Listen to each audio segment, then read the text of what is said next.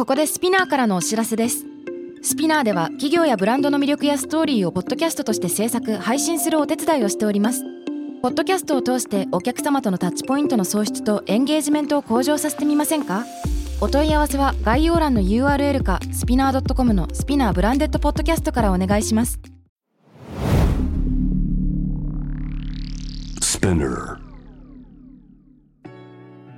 Hey everyone, welcome to the club. I'm your boss Reiko and ミラこのポッドキャストは私佐藤真国シュレイコと長谷川ミラの2人でお送りするおしゃべりプログラムデジタル音声コンテンツ配信サービス Spinner を通じてお届けしています。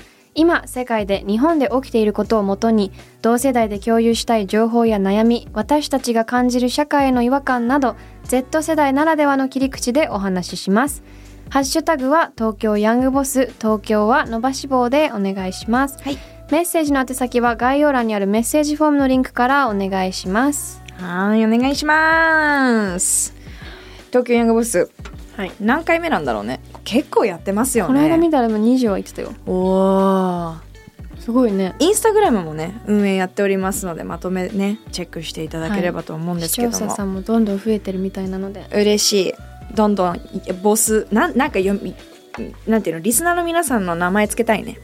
うちらはボスだからヤングボス。ちょっと考えましょうこれ募集します皆さん。聞いてる皆さん。確かに。ね今日も、ね、メッセージフォームから。メッセージフォームからお待ちしておりますがじゃあ早速今日はもうメッセージから読んでいきましょうか。うん。ゆうさんからです。ありがとうございます。17話のジェンダーのお話の感想も、えーたくさん送ってくださってるんですがそこちょっとスキップしてお悩みの方を読んでいきますね。えー私は保育系の職に就きたいと実習就活をまあ日々行っていますがやはりお給料が一人で生活するには厳しいところが多いです、うん。えー給料を上げろと聞くとネガティブに感じる人もいるとは思いますが最低限のクオリティの生活ができるぐらいにしてほしいと強く思う日々です。経済の余裕が心の余裕に心の余裕は安定した子供との関わりにつながりますから笑えー少しずつでもいいので女性だから女性が主にえーする仕事だから男女に差が生まれてしまう現状を認識する人が増えどのようなジェンダーでも過ごしやすい社会に変わってほしいと切実に思います。はい。いやニュースでも見るけどねやっぱりそういう介護士とか保育士とか、まあ日本はそもそもサービス業に対してお給料が低すぎるよね。この保育系の職についている男性と女性のうん。差ってそんなにあるのかな、いやお給料の差ってよりかはその女性が多い現場のだとやっぱりお給料が上がりにくい業界的に上がりにくいってことを多分一個そうなのね。そのジェンダーの会を聞いてくれてのメッセージだから。なるほど。まあでも保育系はお給料は上が決まってるっていうのはイメージがある、なんかこれすごい2つの方面からメッセージ見れると思ってて1個は確かにこの国のその保育士だったりとかに対するあお給料が少なすぎるうん。っていうのは1個あるとは思うんだよね。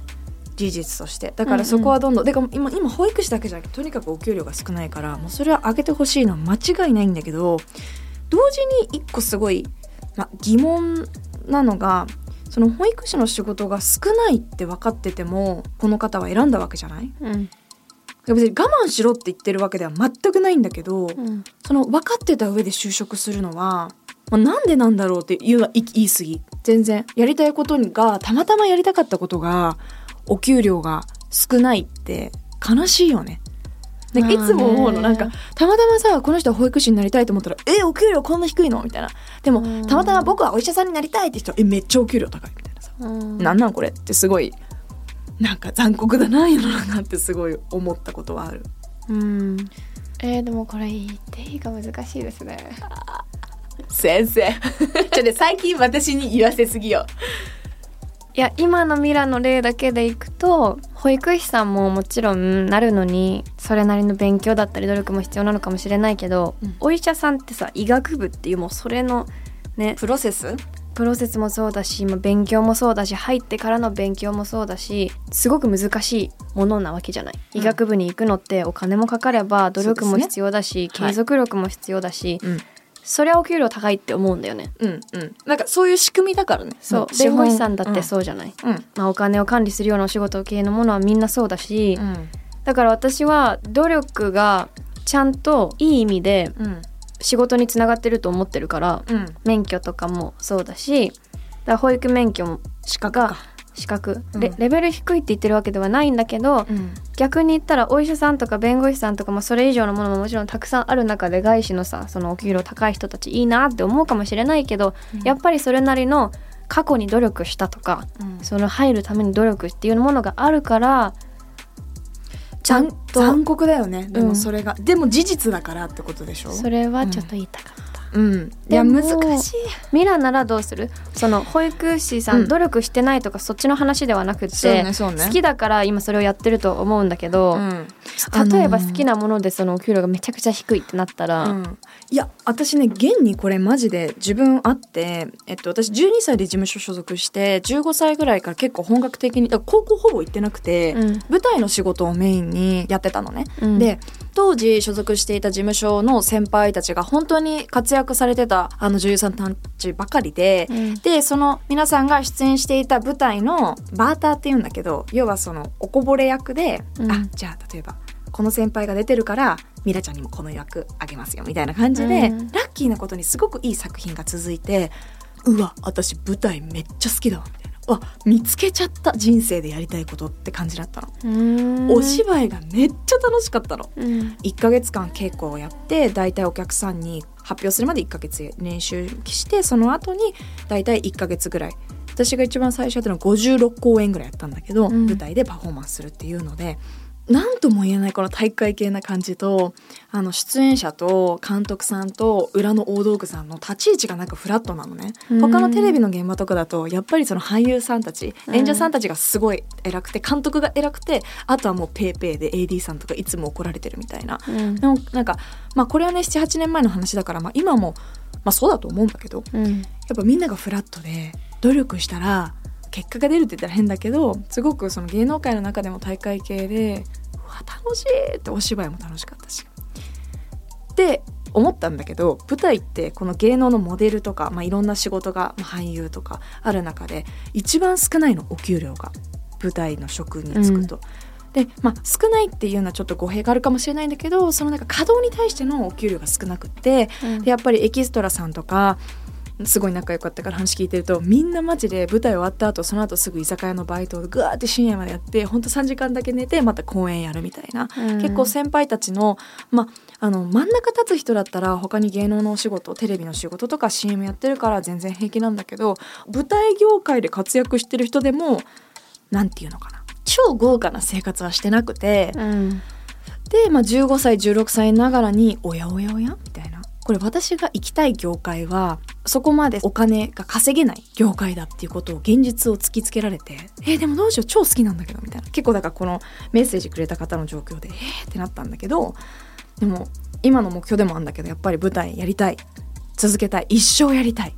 って思ったから、もっと正直に言うと自分の親が私にさせてくれた教育とか生活を私自身これからの人生やっていく。そして例えばもし家族を作った時にやってもらったことを子供とかその家族にしてあげたいんだったら多分舞台一本じゃちょっと難しいかもっていうのを現実を見て。うんうん。でも夢は諦められなかったからなんかビジネスしようと思って。うん。でずっと考えててあどうせビジネスするんだったらそういえば私ファッション好きじゃん。みたいなのでまあ多分過去に話したことがあるエピソードに重なってくるんだけど、まあ、うんセントマーチンズ行ったりロンドン行ったりっていうので、まあ、一旦その舞台っていうのは私は今箱にしまってていつかね。でもまだしまい切ったわけではないんでしょ？うんなんか今の事務所もそのモデル事務所だけじゃなくて女優さん俳優さんもいる事務所だからもし自分がモデルじゃなくていつか切り替えたいなと思った時にそういうお仕事できるように考えてたりとか。まあ、あとなんかか舞台やってる時にいろんな先輩方に「え演技ってどうやってるんですか?」みたいな感じ聞いたらみんな引き出しって言ってたのよ。なんか感情の引き出しとか。やっぱり経験からその演技だったり感情が出てくるから、ねなんか16歳の私は「え感情ね」みたいな「経験ない」みたいな「何もわかんない」みたいな感じだったからうっしゃと今の経験をしてもっと味を出した頃にってことね。そうそうそう。いろんな経験しそうまさにして、うんうん。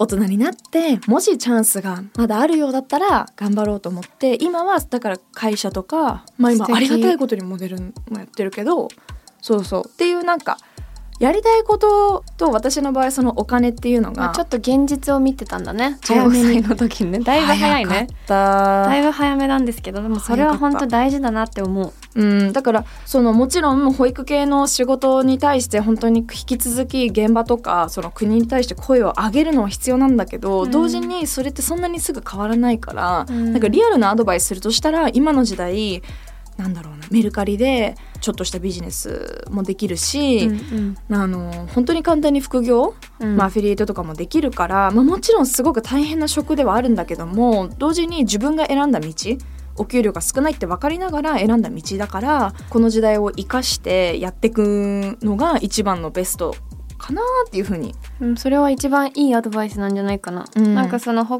保育系のお仕事に就いたからといってそれだけじゃなくていいと思うし、うん。でも私だったら、うん。その保育系って言ったって、うん。保育園で働くとかいろんな形があると思うけど、それをどうやってお金にできるか考えるかもしれない。まあねもちろん。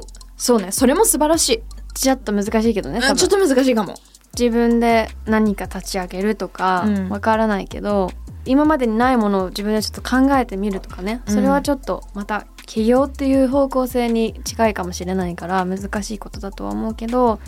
でもね視点を変えてみることで、うん。多分いろんなこう解決につながるんじゃないかなっていうふうに。自分で選んだ道だから。よくあるよね。でも、まあ、これとは違うけど結局はやりたいこと取るかお金取るかっていう話じゃない？うんうんでもどっちも取ることって本来はできるはずなんだよね。うん、できると思う。うん。だからまあ今みたいなアドバイスがまあちょっとしたヘルプとかアイデアヒントになったらいいなっていうふうに思うけど、他にはどう？質問来てる？私が来てた質問でちょっとこれにつながるとしたらうん。私たちの思ううん。働く意味とかなんで働いてるか。ああそれ私もこの間来た。なんで働いてるるんですかっていう素朴な質問 なんで働いてるんですか？うん。何のために？うん。私はねうん。パーパスがないとうん。働けないし楽しめないし人生も別に仕事だけじゃなくてちゃんとそのパーパスっていう目的うん。がないと何事も頑張れないフルを出せないって思っててうん結構日本の電車とかに乗るとさ、うん。サラリーマンのさおじさんお兄さんたちがさみんな下向いて携帯いじったり、うん。携帯しなくてもみんな下を向いてるっていうのが私はすごく日本に来た時のカルチャーショックで、みんな人生楽しんでますか？みたいな。もう え本当に思わない？ますか？だから電車乗らなくなったの、あ私も気分が落ちるしうん。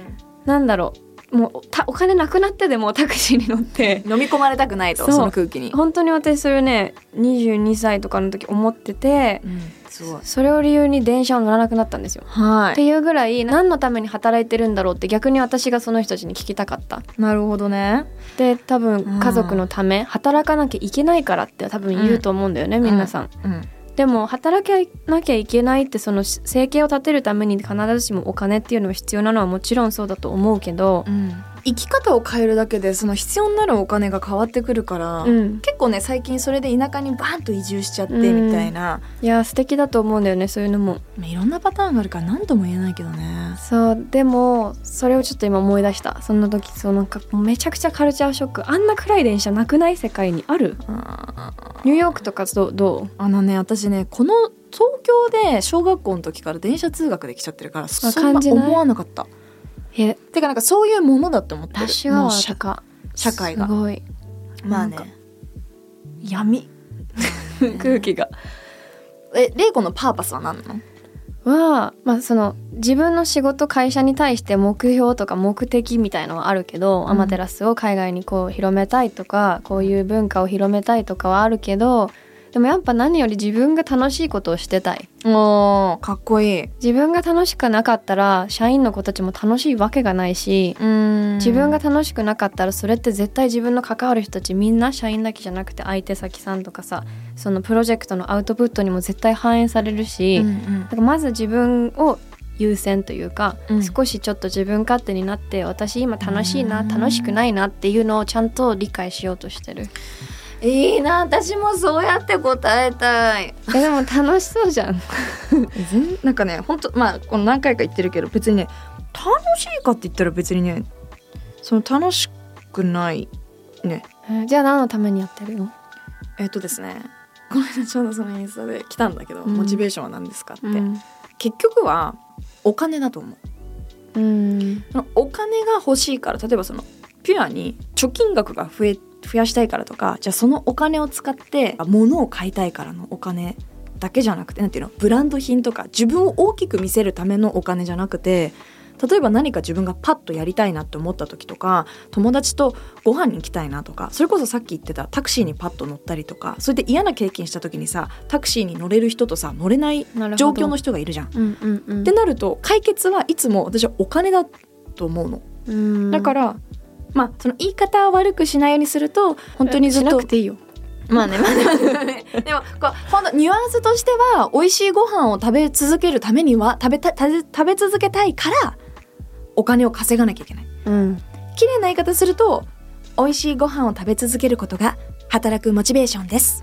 なんだけどよく考えて その美味しいご飯を食べるためには何が必要？無料でもらえないよね美味しいご飯ってことは働かなきゃいけない。お金が必要。ごめんでですごい思うの。なんか日本だとやっぱりそのお金っていうとなんか「えーいやらしい汚い」とかさ「うわあの人なんかお金うん。ばっかりだよね」みたいな「えなんでそれが悪いのかが本当にわからない」うん。なんていうのかな。資本主義なんだから、うん。この国は。そのそういう人たちが得する世の中になってるわけでそういう国に生まれちゃったんだから、そしたらその勝負じゃないけど、うんその勝負に勝っていくためにはうんお金だと思うんだよね。うんでも同時にさっき言ってた田舎に引っ越してうん自給自足の本当に家族とあったかいライフスタイルを送るっていうのも一つだと思う。だからお金がいらない世の中になってきてるのも一つだと思う。うんでも私が送りたいライフスタイルはそうねそっちじゃないんだよね。個人だねそうそれぞれ違うから。そうそうだから私もさっき楽しいことって言ったけどそれは大前提でそこを自分のまずねモチベーションとして持ってはいるけどじゃあ私の楽しいことって何ってなったら結局はそこには紐づくそういうことだと思う。いいもの食べて、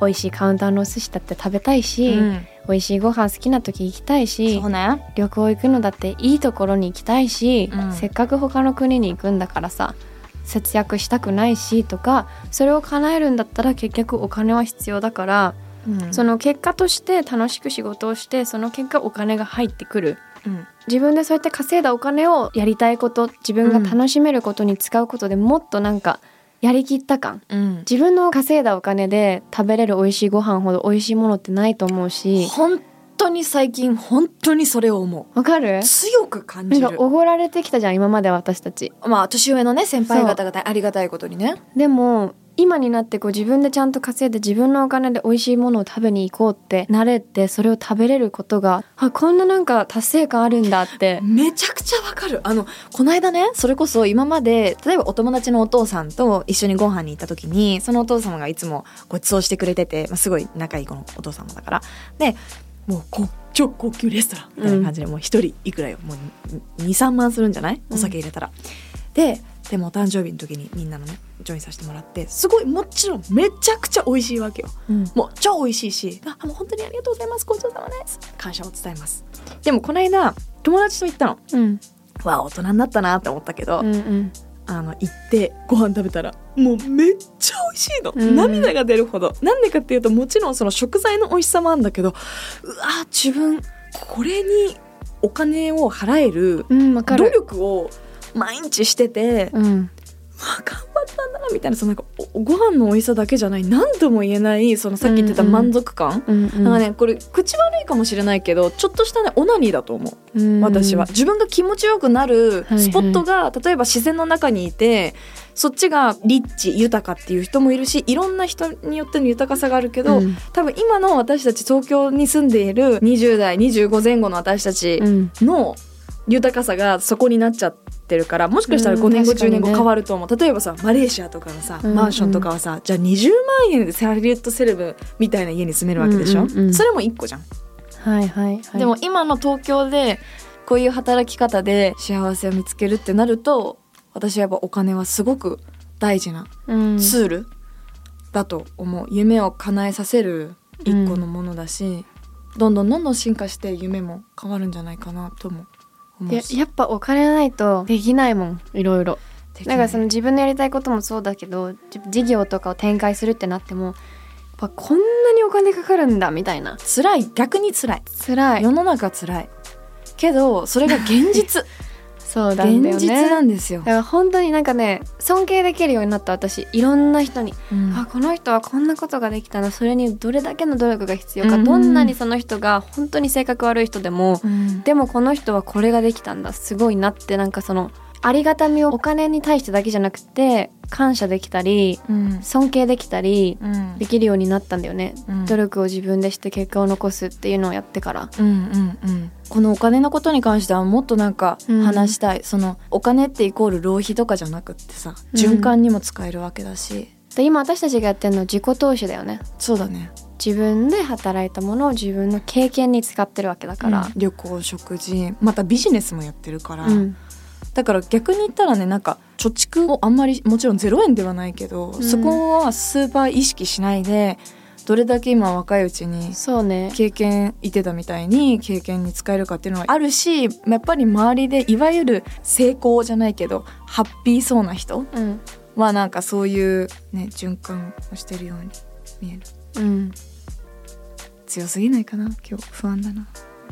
でもリアルですいいものを見ていいいものを見ていかないと人の価値観って広がらないって誰かが言ってたのね。うん例えば東南アジアとかに行ってさ日本では普通ってされてるもののスタンダードがめちゃくちゃ低かったり逆に高いかったりその貧富の差がすごく激しい国とかもたくさんこの世にあるわけじゃない。うん。だからそれを下も上も全部見るのももちろん大事だけど、いいものを経験することで発想ももっと例えばレベルア5つップするよね。つ星のレストランホテルにこう日常とは言わないけどたまに行ったりすることでそこでインスピレーション生まれたりとか発想の幅が変わったりとかホスピタリティのスタンダードが今まではここだったけどこういうところに行くようになってこういうレベルここのレベルも知ったとかそれを自分のアイデアとかプロジェクトとか事業とかにアウトプットできたりとかだからそういう意味でも私はどんなにお金がかかっても自分の経験にお金を使うっていうのが一番の自己投資だと思ってるからねそのために頑張ってるかも。そうね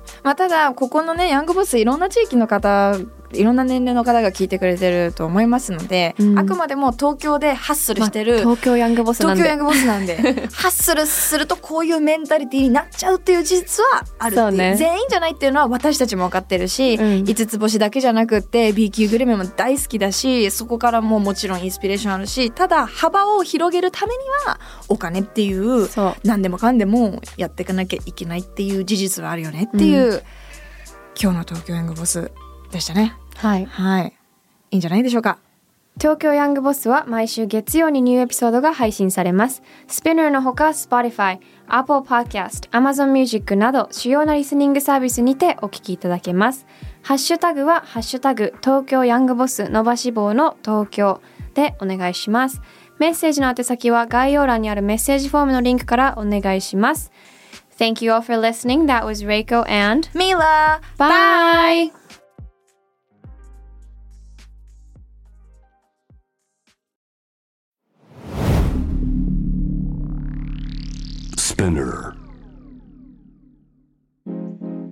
世界で今起きていることをおよそ4分でチェックしましょう。ケリーアンです。